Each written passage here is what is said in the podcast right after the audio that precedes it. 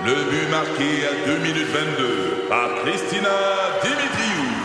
Avec l'aide de Sebastiano Brunet, Lucie Beaulieu, Tarek Malki, Jenny Agostino, Eddie Chen, Emmanuel Jean-Pierre. Au hockey, comme en immobilier, pour réussir, ça prend toute une équipe. Et avec vos 5000 courtiers Remax, la force du réseau roule pour vous. Remax est heureuse de s'associer à Martin McGuire et Danny Dubé pour vous présenter le tout nouveau balado Bon Match. C'est 23. Au réseau Cogeco, vous écoutez les amateurs de sport. Voici Mario Langlois. Accueillons Stéphane White. Salut Stéphane, comment ça va? Salut, ça va très bien Mario, comment ça va? Ça va très bien. Le week-end à nos portes, euh, il est entrepris pour la grande euh, partie ou la majeure partie des auditeurs. Beaucoup de sport ce soir. Qu'est-ce que tu veux de plus? Euh, Stéphane, nous autres, tu sais que ça nous prend pas grand-chose. Tu regardes même... probablement. Oui, t'allais dire? Amène-en du sport. Amène-en, on est capable d'en prendre. Stéphane, on va pas, nous, parler d'entrée de jeu d'un résultat ou d'un match qui est en cours, mais on va plutôt parler peut-être de J'appelle ça du profilage. Corrige-moi si c'est la, bonne expression. Je sais qu'en tennis, là, on commence, ça fait des années, là, j'ai parlé de ça avec Eugène Lapierre dans le temps, puis des gens de Tennis Canada. Il y a longtemps qu'on identifie des capacités d'un athlète, et quand on pense qu'un athlète a du potentiel pour aller vers le tennis, on l'y amène. Maintenant, dans le hockey, puis je dis pas que ça explique le fait qu'on produit moins de gardiens exceptionnels provenant du Québec, mais euh, est-ce que il faudrait éventuellement identifier des athlètes qui auront nécessairement des gros gabarits si on veut qu'il y ait une chance un jour de jouer dans la Ligue nationale de hockey. C'est plate à dire, mais oh, au moment donné, il va falloir se poser la question sérieusement. Tout le monde a peur d'aborder cette question-là pour plusieurs raisons. Premièrement, on veut pas. Euh, c'est un petit peu euh, discriminatoire de, discrimination de dire un petit gardien de but qui a beaucoup de talent car toi, on te prendra pas, même si es, en ce moment tu es bon, là, on te prendra pas parce que euh, c'est pas ce qu'on recherche pour développer des gardiens de but au niveau de la Ligue nationale, OK?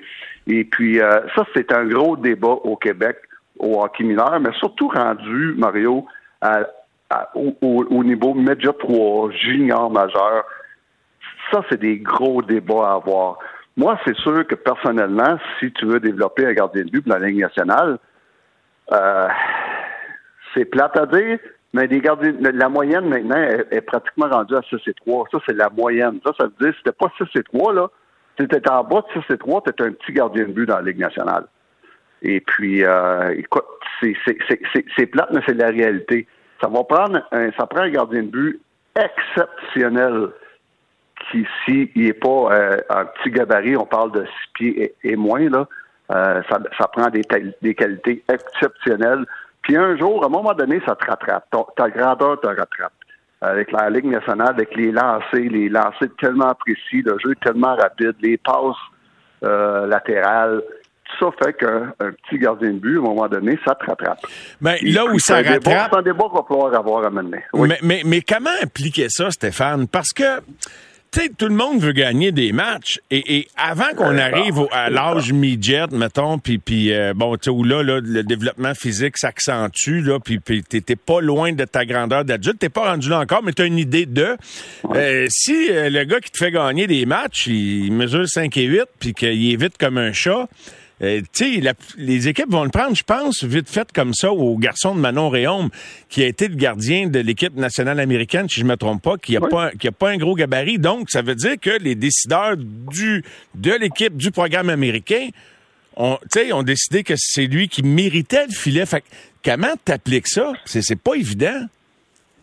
Ben, c'est là la, question, c'est qu'en ce moment, puis si on parle chez nous au niveau du géant majeur, c'est certain qu'ils vont prendre en ce moment, ils vont prendre celui qui peut les faire gagner en ce moment sans se soucier du côté développement où ce qu'on va dire, bon, ben, OK, on va en prendre un moins meilleur au début de la saison, mais après une coupe de saison, il peut devenir meilleur que le petit. Et puis, euh, parce qu'ils veulent gagner tout de suite. Donc, les propriétaires, les autres, ils veulent faire de l'argent. Les coachs veulent pas perdre leur job. Donc, euh, c'est ça le débat. Mais il reste que la réalité, c'est qu'en Europe, en ce moment, en Europe, on développe, on développe des grands gardiens de but. On, cible des, jeunes, des jeunes à l'âge de 15, 16 ans. On cible des jeunes avec des premièrement des très bons athlètes. OK. et puis avec un, gabarit euh, qui euh, on prend les plus grands. C'est pas compliqué, à condition que ce soit un bon athlète. Ça, c'est important. Donc, à ce compte-là, le, grand gardien de but qui est bon athlète, éventuellement, c'est à dire encore, il va dépasser le petit gardien de but en cause que il prend plus de place dans le filet. Mais là où ça rattrape tout le monde, puis tu as raison, c'est que les équipes de la Ligue nationale, eux autres appliquent ça, là. à ah, moins comme C'est clairement, dans, nos, dans, nos réunions de, avec les scouts quand j'étais avec le Canadien, c'était clairement dans nos critères. Euh, la grandeur des gardiens de but. C'était clairement, c'est 6 c'est 2 et plus. Sinon, écoute, euh, il y a besoin d'avoir quelque chose de très, très spécial. Puis je dis pas que c'est impossible. Je veux pas décourager que les jeunes. Je dis pas que c'est impossible. Il en reste trois dans la Ligue nationale. Moi, je peux même dire qu'il en reste deux dans la Ligue nationale. Des gars en bas de six pieds, ouais. Oui, il en reste deux. Écoute, Saros qui a eu toute une saison, et l'autre, c'est euh, Yaroslav Alak, qui est un, numéro deux maintenant. Et puis on peut dire un troisième, même s'il n'a pas joué l'année passée, en Jonathan Bernier. Donc, euh, c'est ça pour dire que ça, ça veut dire quelque chose, ça. Ça veut dire que on va développer des grands gardiens de but, mais euh, au contraire de quand je suis arrivé dans la Ligue nationale il y a 20 ans, en 2002, euh, les grands gardiens de but maintenant, c'est pas seulement des grands bonhommes, c'est des bons athlètes, ce qu'on n'avait pas dans le temps. Dans le temps de Mario, là, les, bons athlètes, c'était souvent des petits. C'est eux autres qui étaient les plus rapides. C'était des meilleurs athlètes, c'était des, des gars plus flexibles. Euh, euh, on peut même remonter à notre temps de jeunesse avec des rogations vachons. Euh, ah, il y en a eu, il y en a eu des petits gardiens. Il y en a eu tellement des bons. Puis après ça, tu as eu des Mike Richter, puis des Mike Vernon, puis tous des petits gardiens de but. Ken Dryden, Ken Dryden a peut-être été, puis il y en a sûrement eu d'autres avant, mais un des premiers grands gardiens. Oui, exactement. c'est le, nom qui m'a revient le, plus vite, le, premier grand gardien. Mais tout ça pour, pour dire aujourd'hui, garde 3 sur 3 sur 66 gardiens de but dans la Ligue nationale, euh, 64 gardiens de but dans la Ligue nationale. Il y en a trois, euh, puis on peut même dire deux parce que Jonathan n'a pas joué l'année passée. Donc, ça veut, dire quelque chose, et puis c'est la réalité.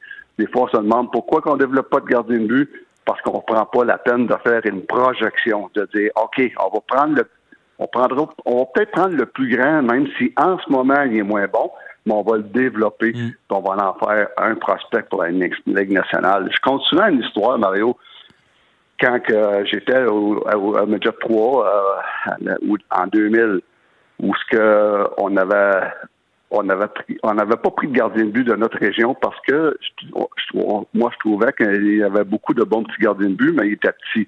Puis il n'y avait pas beaucoup de possibilités d'avancement. On avait été voir euh, dans les régions extérieures, on avait repêché un jeune qui avait été coupé à Saint-Hyacinthe dans le Média 3 au collège Charles Lamoine, Média 3. Deux équipes Média 3 qui étaient coupées. On l'a amené à Magog pour euh, le voir, le regarder. Et puis après 15 minutes, j'avais dit à l'entraîneur-chef dans ce temps-là, qui s'appelait Mario Durocher, euh, on a trouvé notre gardien de but. Et puis, euh, le petit gars était tout croche, était tout croche. Mais j'aimais, j'aimais son, son athlétisme J'aimais sa grandeur, c'est un grand gardien de but, puis surtout j'aimais son, son, body language, puis la façon qu'il voulait apprendre. Le kid voulait tellement apprendre. Et puis ce gardien de but-là, mais il est devenu le meilleur gardien de but de la Ligue Major 3 à 15 ans. Il s'appelait, pour ceux qui suivent, qui suivent un peu le sang, il s'appelle Maxime Daigneault. Ben oui, qui a été repêché par Washington, c'est-tu lui? Qui a été repêché par Washington. À 15 ans, le meilleur gardien de but de la Ligue, euh, de la Ligue Major 3 et euh, on avait gagné la Coupe Air Canada cette année-là, tu t'en souviens très bien. Bien sûr, j'étais président d'honneur. Euh, exactement. Et puis, euh, ce jeune-là avait été repêché premier overall dans la Ligue junior du Québec la saison d'après par Val d'Or. Donc, tout ça pour dire que on n'a pas pris le meilleur. On a pris le gars qui pouvait devenir le meilleur. On avait fait une projection sur ce kid-là, dire il y a tout pour réussir. Le reste, on va y montrer. C'est ça qu'on fait pas souvent. Euh, on prend on prend celui qui est le plus beau techniquement, qui est le plus prêt en ce moment. Non, non, non. Ça, c'est pas la projection. Ça, c'est facile à faire. Celui qui est le plus qui est le meilleur techniquement en ce moment, n'a pas beaucoup d'ouvrage à faire. C'est important. J'encourage les entraîneurs, moi, à prendre des risques sur des, des, des, des, talents qui sont pas développés.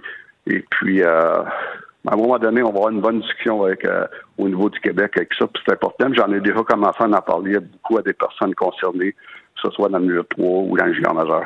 Donc, euh, ça va prendre un exceptionnel. Puis même là, il y a même un exceptionnel sera pas repêché par une équipe de la Ligue nationale parce que c'est devenu un enjeu statistique qui joue la loi de la moyenne. Est-ce que c'est le style papillon qui a tué les petits gardiens, euh, Stéphane, ou c'est juste l'évolution du sport, tout simplement? Non, c'est l'évolution du sport. Je pense la qualité des lancers. Les nouveaux règlements de la Ligue nationale en 2002, en 2003, quand il y a eu la grève, le lockout, où ce que maintenant, il n'y a plus d'accrochage, il n'y a plus d'interférence, tout ça. Donc, ça donne beaucoup plus d'espace. On appelle en anglais le time and space pour les shooters. Et puis, euh, les lancers avec les nouveaux, les bâtons d'aujourd'hui sont tellement incroyables.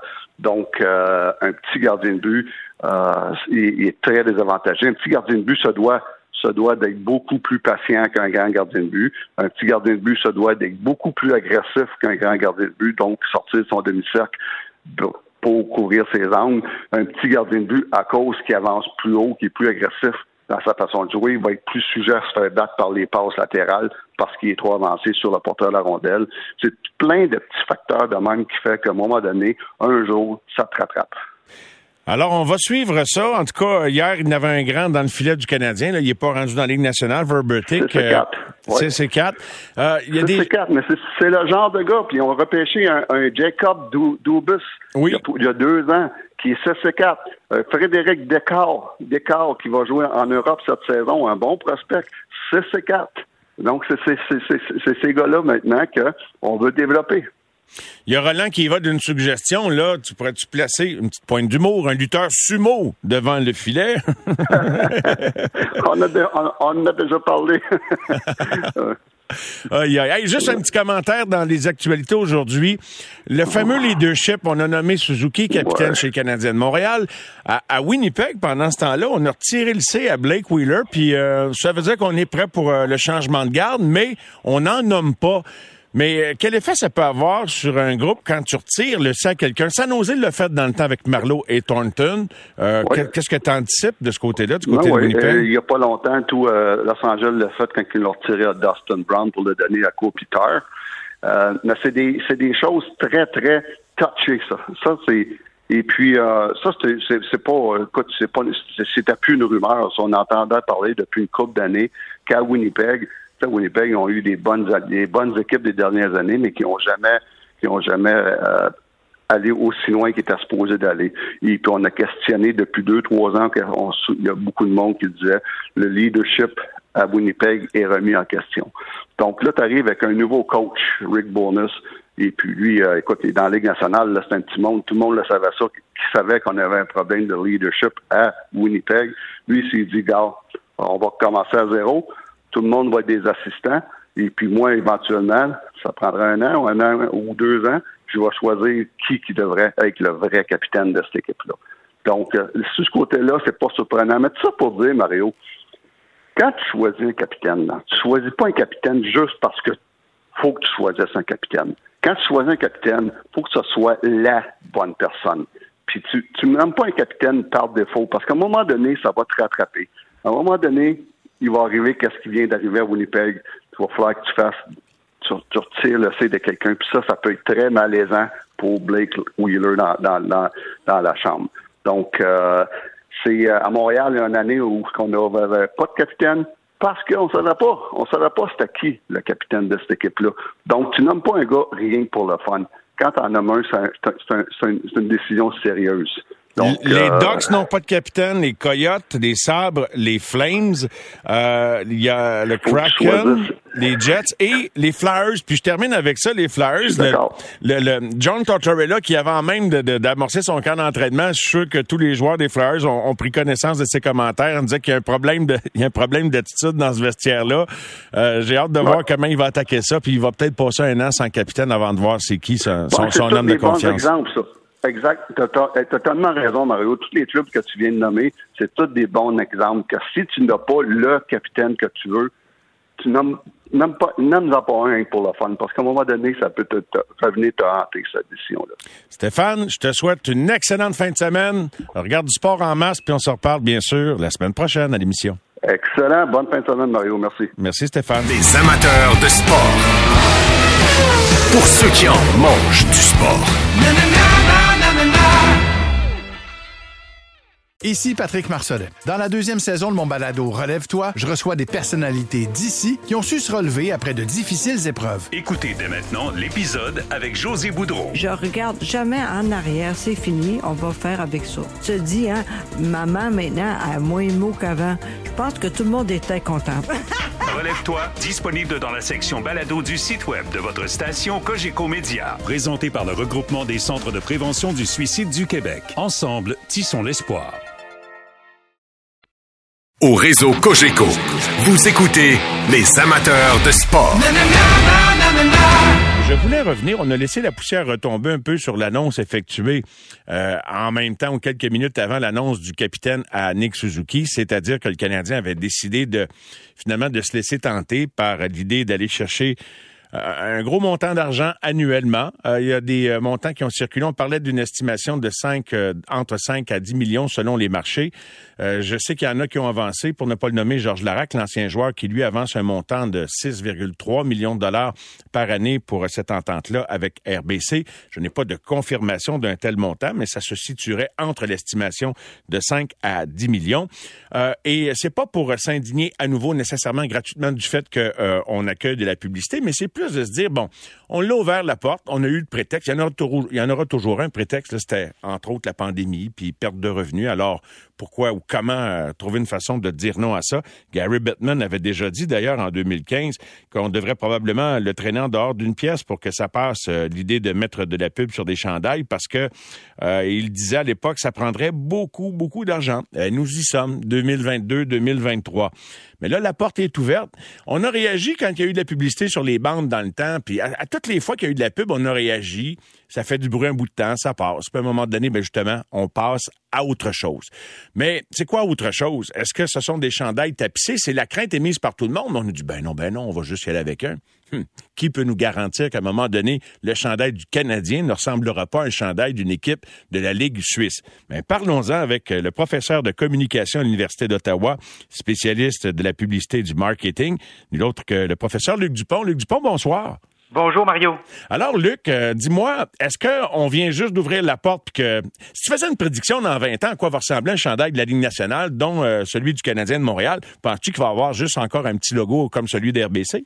Je pense qu'il va y avoir plus de publicité. Après tout, il y a un côté gauche puis un côté droit. Après ça, il y a des épaules. Après ça, il y a un derrière. Euh, je te précise ça parce que The Athletic, qui est un, média sur le plan sportif qui est généralement très, très bien informé, rendait public il y a quelques mois une information selon laquelle, alors au moment où les, autorités de la Ligue nationale ont annoncé la fameuse publicité en question, qu'on n'a pas assez proche, d'avoir plusieurs publicités sur le chandail, parce qu'il y a un des propriétaires de la Ligue nationale qui, lui, dans une autre vie, euh, a travaillé du côté du NASCAR. Et quand on a parlé de publicité, alors dans sa tête à lui, spontanément, ce qu'il a compris, là, c'est donc on va mettre des pubs comme dans le NASCAR. Alors tu vois que euh, on n'a pas assez proche.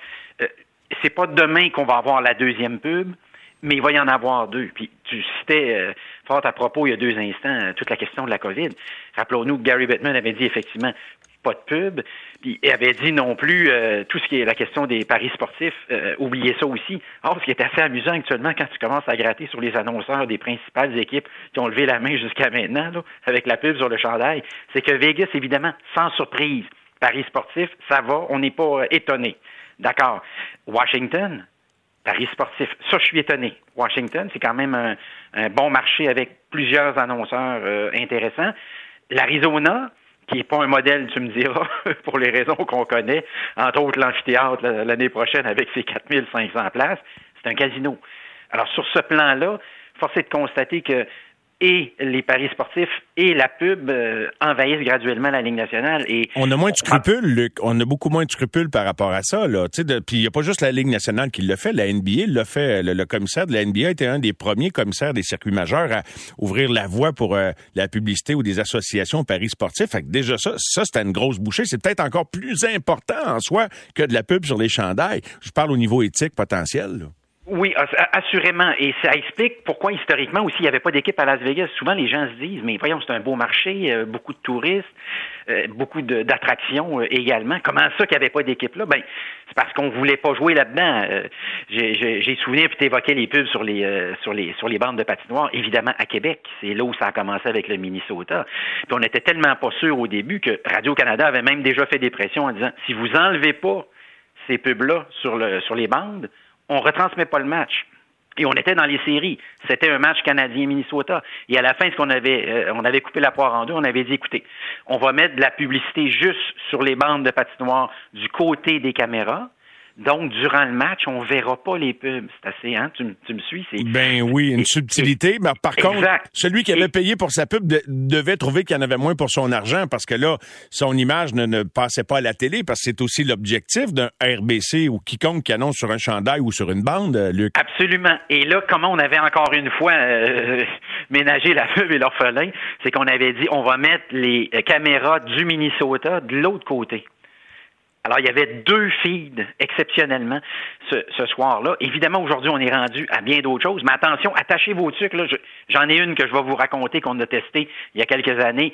Pas dans la Ligue nationale, mais dans, évidemment, les équipes là, des, circuits euh, comme, comme la Ligue euh, américaine. On a testé la pub sur les filets de but. Alors, je sais pas si vous, vous, ben, dites probablement comment on peut mettre... Je pense que c'est un Québécois, si je me trompe pas, le brevet de ça, là, parce que sinon, il y en aurait déjà. Je pense qu'il y a quelqu'un qui a le brevet de cette euh, recette-là, de finalement, dans l'imprimerie du tissu d'un filet de but ou d'un filet de basket, qu'on puisse y insérer un logo de Nike, par exemple. Je, je veux pas euh, dire n'importe quoi, mais je me rappelle d'avoir vu ça, puis le gars qui avait le brevet, fait que je sais pas s'il l'a encore, mais je sais pas si c'est parce qu'il y a une négo qui aboutit pas qu'on n'en voit pas déjà, mais tu penses que ça s'en vient? Ben, dans, dans, le cas, dans mon cas à moi, l'exemple que je te donne, c'était des, euh, des espèces de lanières de plastique que l'on fait promener dans le filet. Tu vois-tu un petit peu, là, un peu comme la, comme si on, en haut et en bas, là. Des espèces de euh, guirlandes, des espèces. Exact, quelque chose comme ça. Je dois te dire que c'était à l'œil, c'était, c'était propre, c'était clean, évidemment. Mais veux-tu de la pub sur les filets des buts au hockey? Je t'annonce pas ça demain, là, mais Évidemment que dans le cas de Batman, on fait petit pas à petit pas. On a l'excuse de dire la NBA l'a testé et le fait depuis 2017-2018. Euh, les revenus, ils sont au, euh, ils sont là, ils existent. Alors on parle par exemple dans le cas des quoi la trentaine d'équipes de la NBA de revenus de 150 millions de dollars. C'est pour ça que le le 6 là ou le 6,5 millions du Canadien là, seulement les chandails euh, rouges, je le précise, plus euh, idéalement aussi le chandail qu'on portera durant les séries, parce que c'est un petit peu la promesse qu'on a fait. Et c'est là où ça devient difficile d'évaluer, c'est que est-ce que dans la clause, si le Canadien participe aux séries, on paye un petit peu plus? Tu vois ce que je veux dire, Mario? Je ne le sais pas. Mais ce qu'on peut présumer, c'est que 6,5 à 7 millions, dans les circonstances, compte tenu du marché de Montréal, compte tenu de l'importance mythique de l'équipe à Montréal, compte tenu du fait que c'est juste le chandail rouge, compte tenu du fait aussi que la Banque Royale sentait bien qu'il y avait un petit problème potentiel, ils ont dit, écoutez, vous pourrez acheter le chandail avec et sans pub. Et l'autre chose, c'est que si vous achetez le chandail avec pub, nous, on va donner 20 dollars à une œuvre caritative liée, euh, liée aux enfants. Alors, tout ça a été fait avec beaucoup de talent. C'était le matin du tournoi de golf. C'était le matin de la nomination du capitaine. Alors, il y avait toutes sortes de, hein, de, de, de façons... On l'a bien faufilé, oui, oui, c'est ça. Absolument. Et ça, c'est pas fait par accident. Ben non. Évidemment, parce que normalement, j'ai coutume de me souvenir que le tournoi de golf occupe tout l'espace. On parlait un petit peu plus tôt de, de Vegas, puis des paris sportifs, puis de cette réticence-là qu'a eu la Ligue nationale jusqu'au moment où, durant la COVID, on a dit on était à la recherche de tout revenu, puis on va peut-être partiser avec le diable finalement, c'est pas c'est pas si mal. Mais j'ai souvenir à Québec qu'au début de chacune des saisons, quand l'équipe était choisie, à un moment donné, on sortait le coach et on rentrait des, euh, des policiers de la GRC à Québec. Je, je, suis sûr qu'on le faisait dans toutes les équipes euh, au Canada.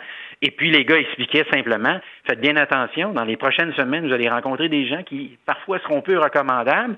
N'oubliez pas que, et on a compris depuis longtemps que dans le domaine du sport, il faut que tu y crois si, si un jour tu venais qu'à apprendre que les dés étaient pipés, hmm. c'est fini.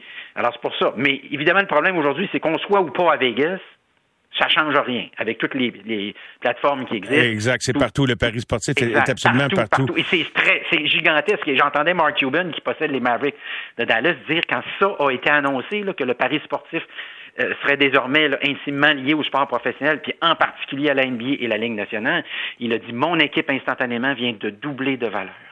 C'est pas, c'est pas peu dire. Hein? Quelques réactions euh, en direct à notre conversation. Luc Dupont, prof de communication à l'Université d'Ottawa, spécialiste de pub et, de marketing.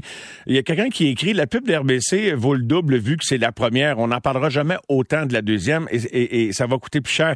Mais c'est, es-tu étonné des montants dont on parle entre 5 et 10 millions pour les gros marchés euh, NBA? On atteint 20 millions, semble-t-il, avec les Lakers et les Warriors de Golden State pour un petit logo quand même pas si visible que ça sur un chandail. Luc, tu sais, c'est des montants semblables à l'appellation d'un amphithéâtre. Je sais pas où on en est rendu dans les montants d'appellation d'amphithéâtre. Je sais qu'à Toronto, c'est du 40 millions par année, mais ils ont la NBA et la LNH. Je sais pas combien on paie maintenant Bell euh, pour le Centre Bell, mais c'est, je suis étonné, et toi, du montant qu'on, débourse pour le logo sur le chandail? Oui, moi aussi, je suis euh, étonné. Évidemment, l'avantage, c'est que euh, lors, des matchs, euh, en particulier lors des faits saillants aussi, on risque de s'enfarger euh, là-dedans. Reconnaissons, moi personnellement, là, puis j'en mange de tout ce qu'on est en train de se raconter là, les pubs, la NBA, qui font 2,5 pouces par 2,5 pouces, la vérité, là, si je le savais pas, là, je suis pas sûr que je serais capable de te nommer beaucoup d'annonceurs. Je sais pas, toi, ton côté, Même Mario. affaire, même affaire, Même chose? Oui, oui, oui. Mais dans le cas Mon du Canadien, attention va pas là. À moins que le, le, le Saint-Hubert du Rocket de Laval, lui, je te dirais, je serais, j'étais capable de le reconnaître. je sais Oui. pas si tu l'as vu, là. Ouais. Puis puisque tu évoques les, les, les équipes des circuits euh, autres, tu auras remarqué que les Alouettes aussi ont de la pub sur le chandail. Ben, ça fait longtemps, d'ailleurs. Rona était là. Et- euh, Bet99 maintenant. Exact. Et, et que ça n'a jamais fait jaser comme ça. Ce que ça prouve à la fin, à certains égards, c'est très rassurant pour le Canadien. Ça prouve que ça, là, ce chandail-là, cette sueur-là, là, associée à- aux victoires de la Coupe Stanley, à tous les joueurs mythiques, là, tout ça, cet héritage-là, cette tradition-là est importante. Et, et le, f- le fait que les gens aient réagi comme ils l'ont fait, et oui, je pense qu'ils vont finir par passer lentement à autre chose. Et oui, je reviens sur le commentaire de ton monsieur ou ta madame, euh, en plein dans le mille d'ailleurs, le fait que la Banque royale soit la première et que ce soit à Montréal et que ce soit le chandail rouge. Et je reviens à ce que tu évoquais il y a deux instants, Scotia à Toronto, c'est le nom de l'édifice. Alors, dans une logique pan-canadienne, là, euh, les comiques de Scotia t'ont volé le nom de l'amphithéâtre hein, à Toronto, qui s'appelait le Air Canada Center. Oui. Avant, ils te l'ont volé. Il faut que tu frappes fort. Qu'est-ce que tu fais? Est-ce que tu achètes Edmonton? Mais tu ne pourras pas l'acheter parce qu'Edmonton a dit qu'il ne vendrait pas la pub. Probablement d'ailleurs à cause du joueur euh, de la star qui est là. Parce que là aussi, il y a un autre problème, et on aurait dû le voir venir. C'est que, mettons que tu es LeBron James, toi, puis tu joues dans l'équipe X, Y, puis ils vendent la pub plus chère à cause de toi. Est-ce que tu peux aller cogner à la porte après ça en disant Hey, euh, je pourrais te savoir un petit peu d'argent? Alors, tu devines que tout ça devra être et, a été assurément négocié dans tous les contrats de la Ligue nationale et du sport professionnel. Une question, je sais pas si c'est philosophique, mais euh, donc, est-ce que donc, il, n'y a plus de sacré, vraisemblablement. Le, chandail du Canadien, il y en a plusieurs qui l'ont interprété comme ça. Moi aussi, ça a été ma première réaction spontanée. Donc, le chandail n'est plus sacré. Je dis pas que c'est la fin du monde, mais donc, euh, on a décidé d'empiéter sur, le, entre guillemets, la, pureté de ce chandail-là. Mais entre l'argent immédiat qui entre d'un commanditaire comme RBC, si l'alternative, est-ce que c'est une alternative ou ça n'est pas une, pas de dire, ben, moi, je vais prendre la valeur, mon organisation, mon logo, à, le garder intact, à le, garder sacré. Il n'y a pas d'avenue là de ce côté-là de dire, moi, en, résistant à la tentation, je vais donner de la valeur à, mon logo et à mon chandail. Est-ce que c'est une, c'est pas une pensée réaliste? Ben, c'est probablement l'avenue qu'utilisera les Yankees de New York. Parce que si le logo à Montréal vaut 6,5 à 7 millions, à, à mon avis, c'est à peu près ça, là, par année, sur 5 ans d'ailleurs, parce que tu vas le négocier sur 5 ans, parce que tu le sais pas dans 6 ans comment ça vaut, tu veux pas prendre de chance. À l'inverse d'ailleurs des droits de télé qu'on a signés sur quoi, 11 ou 12 ans au Canada, parce que là, on s'est dit, dans 11 ou 12 ans, est-ce que Netflix va nous voler les droits? Est-ce que Google va nous voler les droits? Est-ce qu'Amazon va nous voler les Il droits? n'y aura pas de plafond. Oui, et en passant, la réponse à toutes ces questions, c'est c'est oui. Dans, dans une dizaine d'années, là, on sera tous condamnés, si on veut regarder du sport, à être abonné à ces services de, de streaming-là. Puis le premier qui l'a fait, c'est évidemment la MLS, qui a dit, nous, ça va être Apple. La MLS, qui soit dit en passant, sur le plan de, de l'innovation, et la première ligue qui, en 2007, a dit on va mettre de la pub sur les chandails. On me dira oui, on le faisait déjà en Europe. Effectivement, Mhm. d'accord? Oui. Maintenant, ça a pris une dizaine d'années avec la NBA, ils disent oui. La Ligue nationale maintenant. Et là, la question qu'on se pose dans l'industrie du sport professionnel, c'est, c'est le football. Qu'est-ce que le football va faire? Alors, sur le plan des paris sportifs, pour prendre cet exemple-là, là, qu'on évoquait un petit peu plus tôt, où et la Ligue nationale de hockey et la NBA ont dit, savez-vous quoi, c'est pas si grave que ça finalement. Le football a dit, nous, on n'est pas à l'aise avec ça. On- on- c'est- ça, ça nous agace, ça, de- le- le- le- le- toute la question du jeu, toute la question du pari sportif, les casinos. Ils sont tellement riches déjà avec les revenus Oui. de télé, puis je sais pas si c'est ça qui leur permet de, de rester indépendants. À ça, en conclusion, Luc, et euh, pur. Mais, mais au nom de ça, Mario, tu auras compris que et le Canadien et Toronto auraient pu dire on n'a pas besoin des revenus publicitaires. Mais et pourtant ils ont dit savez-vous quoi finalement? On va dire On va oui. le prendre. Hmm. Et à la grande déception de plusieurs, mais j'ai bien l'impression que déjà ça commence à se calmer, quoique à lire le- le- le- les messages textos, la conversation qu'on a, ça génère encore beaucoup de Beaucoup réactions. Le sujet, Absolument. Luc Dupont, un gros merci, c'était vraiment très intéressant. Luc, bonne fin de semaine, au plaisir. Un plaisir, Mario. Et pour la Banque Royale en terminant, c'est assurément, assurément un coup de circuit. C'est pas peu dire, juste la couverture qu'ils ont eue cette semaine, d'après moi, euh, ils n'ont vaut- eu, oui, ils- eu pour leur argent. Pas loin de ça. Ah oui. Je sais pas c'est quoi la valeur média là, de ce qu'ils ont eu cette semaine, mais m'a dit, ouais, parlez-en bien, parlez-en mal. Tout le monde en a parlé. Merci, Luc. C'est un plaisir, Mario. Bye bye. Bye bye. Luc Dupont, prof de communication à l'Université d'Ottawa. Les amateurs de sport. Pour ceux qui en mangent du sport. Ici Patrick Marcelet. Dans la deuxième saison de mon balado Relève-toi, je reçois des personnalités d'ici qui ont su se relever après de difficiles épreuves. Écoutez dès maintenant l'épisode avec Dominique Arpad. Fait que je me suis dit, cette journée-là, je pourrais jamais avoir plus peur que ce que j'ai vécu dans le bureau du médecin lorsqu'elle m'a dit que j'avais un cancer puis que la masse était grosse comme un pamplemousse sur mon rein. Relève-toi, disponible dans la section balado du site web de votre station Cogeco Média. Présenté par le regroupement des centres de prévention du suicide du Québec. Ensemble, tissons l'espoir. Au réseau Cogeco, vous écoutez les amateurs de sport. On entend des nouvelles, puis on se dit souvent, ça se peut-tu, que ce soit pour euh, les montants de la publicité, la pub sur les chandails, mais euh, peut-être que vous vous êtes dit, ça se peut-tu, quand vous avez pris connaissance du fait que le chandail de Michael Jordan de sa dernière saison, là, 97-98 avec les Bulls, a été vendu aux enchères. Je disais euh, 10,1 millions, mais c'est en dollars américains, donc si vous traduisez en dollars canadiens, c'est 13,2 millions de dollars. C'est un record. Un record pour euh, un, un article de sport, là, euh, selon la maison euh, Sotheby's. Et on va en discuter avec un expert en la matière. Euh, il se déplace à travers le Québec, le Canada, à travers le monde en quelque sorte, à la recherche d'objets de collection. Il est président fondateur de Classic Auctions, collectionneur d'objets sportifs. Monsieur Marc Juteau qui est là. Monsieur Juteau, bonsoir. Euh, bonsoir Mario, merci de me recevoir. Ben, ça me fait plaisir, Marc. Euh, Es-tu étonné qu'on atteigne un tel montant pour le chandail de Michael Jordan? Puis jusqu'à quel point c'est dans la stratosphère par rapport à ce qu'on a déjà vu?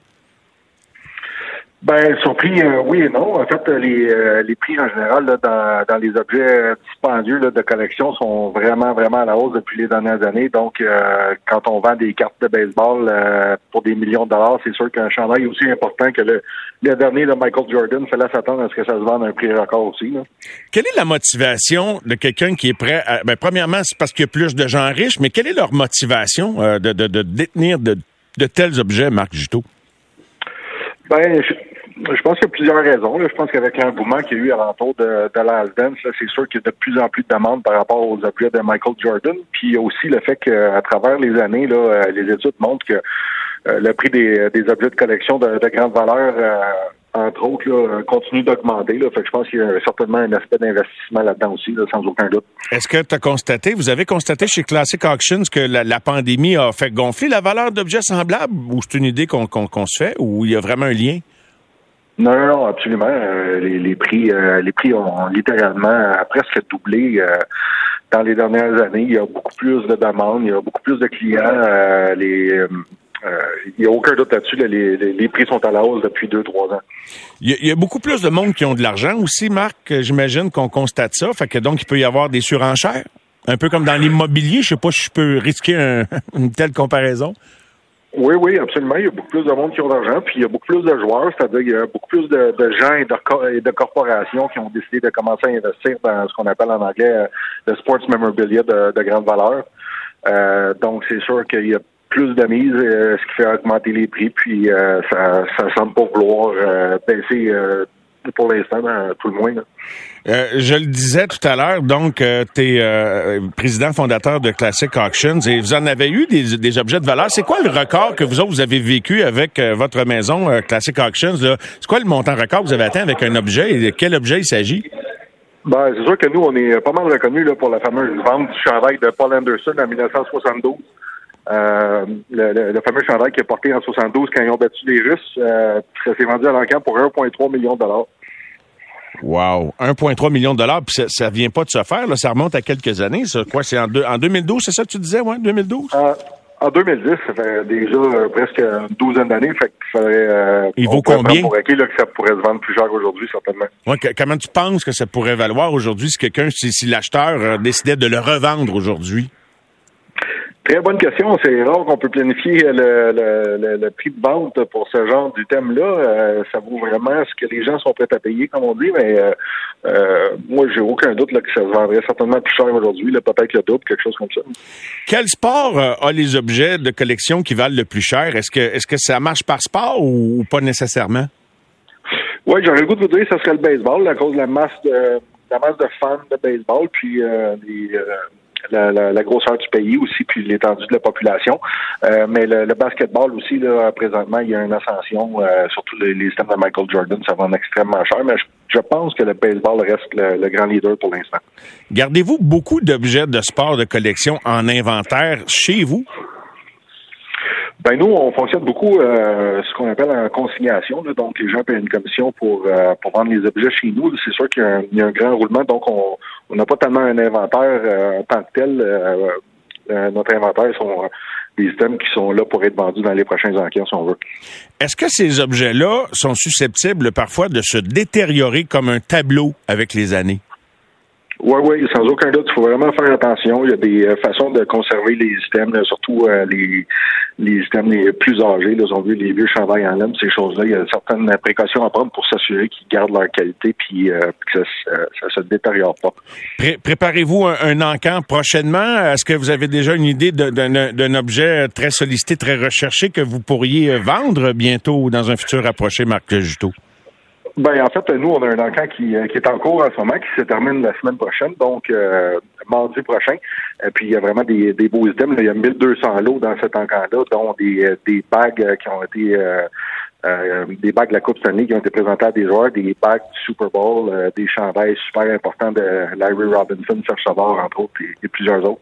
Vous, personnellement, Marc Juteau, euh, est-ce qu'il y a un objet que vous chérissez parmi tous ceux que vous avez? Est-ce que vous avez mis la main sur, à travers tout ce que vous voyez passer entre vos mains? Est-ce qu'il y en a un que vous gardez pour vous, puis il n'est pas question qu'on vous l'arrache? Ah ben ça c'est une bonne question. Un item qui m'est déjà passé entre les mains, là, qui était super important pour moi, puis je comprenais l'importance de cet item-là, était un chandail porté par le fameux Howie Morans. Euh, il y a seulement un chandail qui existe là, dans le milieu des collectionneurs qui, euh, qui a été porté par Howie Morans, donc c'est quelque chose de super important. Puis euh, euh, ça c'est un item là, qui, qui m'apparaissait peut-être un des un des plus euh, un des plus grandes valeurs que j'ai vues. Le prof, est-ce que le, le collectionneur ou les collectionneurs, c'est masculin, il y a des femmes aussi qui euh, sont euh, passionnées de, de, de ces objets? Oui, il y a certaines femmes. euh, c'est sûr que c'est un milieu qui est plus masculin, si on veut. Euh, mais euh, absolument, il y a toujours des femmes qui misent dans nos encamps puis qui se sont intéressées aux, aux objets de collection de sport. Je pense toujours avec une larme aux yeux à mes vieilles cartes de hockey que je sais pas ce que j'ai fait avec, mais les cartes de hockey aujourd'hui, quelle est la carte qui vaut le plus cher actuellement dans le monde du hockey avec un, un sport avec lequel on est très familier, évidemment, ici? Là? Ah ben là, il y a des cartes de Wayne Gretzky recrues en très très grande qualité. Là. 10 sur 10, il y en existe euh, seulement quelques-unes dans le monde, là, puis ça se vend pour les, euh, les 6 chiffres pour l'instant comme il faut. Donc c'est sûr que c'est ça reste le, le blue chip euh, du hockey pour l'instant, c'est la, la carte euh, recrue de Wayne sans aucun doute. Mario Lemieux, une bonne valeur? Est-ce que c'est la meilleure valeur pour un athlète québécois, un hockeyeur québécois? Ouais, peut-être, on peut dire ça. Ben, j'aurais tendance à dire peut-être Maurice Richard même. C'est des cartes beaucoup plus vieilles et beaucoup plus rares, mais euh, euh, les cartes de Mario Lemieux, quand même, euh, gardent une très, très bonne valeur. C'est sûr que ça a été euh, imprimé en, très, très grande euh, quantité, donc il y en a plus sur le marché que, que certaines d'autres. Ben, merci beaucoup, Marc. C'était très intéressant de parler de ça. Ça passionne pas mal de monde, beaucoup de réactions au texto. Fait qu'une bonne fin de soirée, bon encamp jusqu'à mardi. Merci beaucoup. Bonne soirée à vous. Bye bye. Marc Juteau, président fondateur de Classic Auctions, collectionneur d'objets sportifs. Au réseau Cogeco, vous écoutez les amateurs de sport pour les fidèles du sport. Il a assisté, il s'est déplacé, a fait un petit peu de route pour aller voir les recrues du Canadien. Puis je pense qu'il le fait presque à tous les années, peu importe où est-ce que ça se tient. Gaston Terrien du réseau des sports, ancien défenseur également au hockey professionnel, qui est allé voir les recrues hier, aujourd'hui et ce week-end. Salut Gaston, comment ça va? Salut. Ça va très bien, Mario. Toujours un plaisir de te parler. Ben moi de même, euh, dis-moi là deux matchs derrière la cravate. Bon, les pointages pas tellement importants, défaite hier, victoire ce soir. Qu'est-ce qui te saute aux yeux, Gaston? Ben, ce qui me saute aux yeux, c'était probablement Caden Goulet, qui n'a pas joué un match encore, qu'il est, il est ici à, à Buffalo, a fait tous les entraînements. On a posé la question à Jean-François Houle, pourquoi il joue pas? On veut lui donner un peu de temps, on veut savoir ce qui se passe, euh, parce que dans le sens qu'il n'y a pas beaucoup euh, vu de, de, de glace cet été. Mais moi, je pensais que les matchs d'un camp recru comme ça, c'était fait pour ça, de prendre du synchronisme, prendre un peu de confiance, de retrouver ses repères. Puis là, on pense qu'il va jouer dimanche, mais il ne nous a pas garanti à 100% Ça, c'était ma, première grande déception. Puis quand je regarde euh, le reste, ben, euh, du côté de Slavkovski, il n'était pas là lui non plus ce soir. Il a joué un bon match hier. Mais euh, les autres, le Barron a été, le Justin Barron à défense le droitier. Je te dirais qu'il euh, vraiment moyen hier, puis ce soir ne jouait pas. Donc lui, il reste un match pour, je pense, se réveiller parce qu'il reste qu'on pense qu'il peut faire le, le camp du Canadien puis commencer la saison à Montréal. C'est un droitier. Puis à Montréal, comme droitier, on a Whiteman puis on a Savard.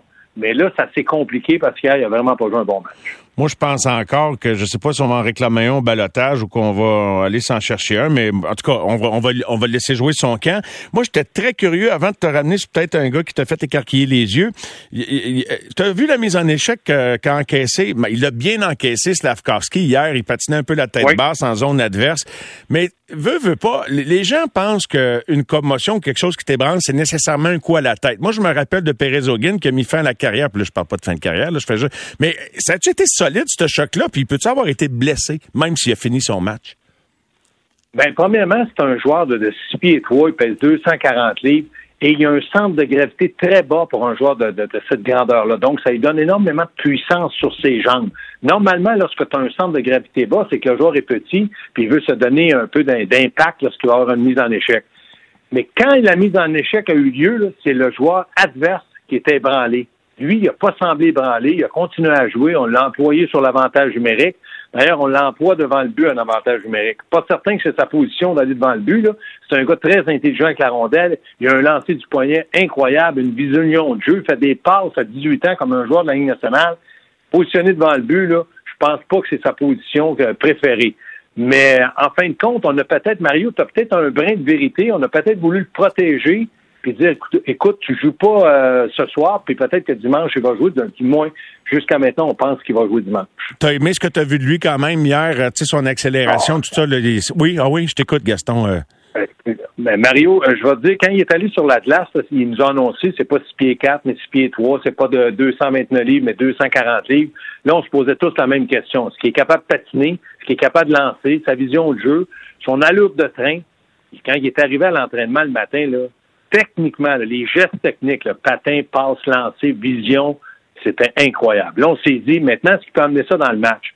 Moi, je pense que ce gars-là, plus il va progresser, plus il va s'améliorer, prendre en maturité, ça va lui prendre un bon joueur de centre. faut lui donner la rondelle, faut le repérer. Hier, à un moment donné, il s'est aperçu qu'au au centre, c'était Ki- Kidney, le Riley Kidney. Là, il gardait peut-être la rondelle un petit peu trop longtemps. Il faisait des présences, ça nous rappelait Romanov, un peu trop longues. Ça, je pense qu'ils vont le corriger. Oui. Ce sont des détails. Mais pour lui, là, il voulait marquer hier. Il a dit, j'ai pas joué un bon match. Mais je peux te dire, là, il était impressionnant. Je parlais avec des recruteurs, ils ont dit, il est de loin le meilleur joueur de toutes les équipes au camp présent. Ça fait combien, combien de temps que t'as pas vu un espoir aussi prometteur que Slavkovski euh, chez le Canadien, Gaston? Puis ça serait qui le dernier? Ben moi, là, je te dis, j'ai vu à peu près tous les camps là, de, ce genre-là depuis les dernières saisons. Là, et euh, un moment, de... j'ai pas vu un joueur avec des, des, atouts techniques, un physique comme ça aussi impressionnant. J'ai vu des joueurs fins avec la rondelle. Je me rappelle très bien qu'à un certain moment, il y avait euh, Udon qui était là. Il était très intelligent avec la rondelle, un peu comme euh, Owen Beck. Mais d'avoir des atouts comme ça, un, un, physique imposant, avec une puissance comme ça, là, sérieusement, là, j'ai pas vu un, un, joueur du Canadien là, à sa première saison, un gars de 18 ans comme ça. J'en ai pas vu. Je reviens à la dimension physique. Tu sais, je pense pas qu'il y ait un style des frères Lindros qui, eux autres, voulaient vraiment marteler l'adversaire puis s'imposer, mais moi, je n'irais pas ça. Pas juste pour lui, là, pour Caulfield puis un paquet qu'on ait un, capable là, autour, mais crains-tu qu'il devienne une cible? Et tu, tu sens-tu dans son jeu un désir de dominer physiquement et donc de, de aussi susciter des, des répliques des adversaires physiquement, Gaston, si tu me suis? Ben oui, premièrement, il va vouloir dominer. C'est le premier choix de la Ligue nationale. Il y a eu une publicité. Il est avec le Canadien de Montréal. Même si le Canadien finit dernier, c'est une, organisation avec un passé. Moi, je pense qu'il ne sera pas une cible. À 6 pieds 3, 240 livres, si, tu n'es pas capable de défendre. Moi, là, je comparais ce joueur-là lorsqu'il va au filet à Josh Anderson, mais avec beaucoup plus de finesse. C'est un gars qui va au filet, il regarde, toujours la tête haute, puis son lancer du poignet, là, c'est incroyable comment ce gars-là décoche ses lancers rapidement, comme à peu près tous les Européens, mais lui est encore meilleur. En tout cas, moi, j'ai été vraiment, vraiment, Mario, impressionné. Je suis persuadé que si on lui donne la chance, si on lui met pas de pression, si on lui dit les 20, les 20 ou 25 prochains euh, premiers matchs, tu vas jouer sur un deuxième trio, et après, on va t'évaluer si tu es capable de jouer sur le premier trio, Suzuki Caulfield. Je suis persuadé que ce gars-là, d'un coin de patinoire, non, il veut pas jouer comme Lindros mais il se sert de sa puissance pour retenir un gars, pousser un gars, puis quand il décide d'aller au filet, c'est là qu'il va. c'est pas mal excitant de t'entendre nous en parler. J'ai hâte au vrai premier match préparatoire. Gaston, euh, en terminant, puis au plaisir de se reparler, mais euh, est-ce qu'il y a des gars que, disons, tu sais, oui, tu avais les noms sur la liste, puis tu sais d'où ils venaient, mais tu t'es dit, oups, euh, pas pire, lui, y tu un ou deux que dont tu as envie de me parler? Oui, quand le Canadien a échangé Tyler Toffoli, ils ont demandé un dénommé Emil Heinemann. Tout le monde se demandait c'est qui ce gars-là. C'est un, c'est un prospect, mais on le connaît pas. Lui, il a été repêché par les, euh, les euh, Panthers de la Floride, échangé dans l'échange de Sam Reinhardt avec euh, du côté de, de, du Calgary. Les Canadiens, ils ont demandé ce joueur-là. Je peux te dire que lui aussi, moi, il me fait beaucoup penser à l'économie. Toujours sa rondelle, un bon lancer, un travaillant, un joueur honnête, un joueur qui a beaucoup de chance, mais il a marqué hier. Aujourd'hui, il a encore bien joué. Donc, lui, Heinemann m'impressionne. Philippe Mézard, c'est un bon choix aussi qui a très bon, bien joué. Owen Beck, comme choix de deuxième ronde, 18 ans, il a été impressionnant ce soir. Je pense que la relève du Canadien, elle est jeune, elle est talentueuse d'ici deux, trois ans. Je suis persuadé qu'on va en parler longtemps. Mais Gaston, tu as l'air dans une forme resplendissante. C'était le fun d'entendre ta voix. Merci beaucoup euh, d'avoir euh, contribué à notre émission ce soir. C'était un vrai plaisir. Puis on plaisir de remettre ça d'ailleurs. Je te souhaite une bonne fin de week-end. Merci, avec grand plaisir, Mario. Salut. Bye bye. À une prochaine. Gaston Terrien, ses impressions en direct. Avouez que l'entendre parler de Slavkovski, là, c'est, euh, tu sais, que Gaston, il y, en a vu, il y en a vu beaucoup quand même. Les amateurs de sport.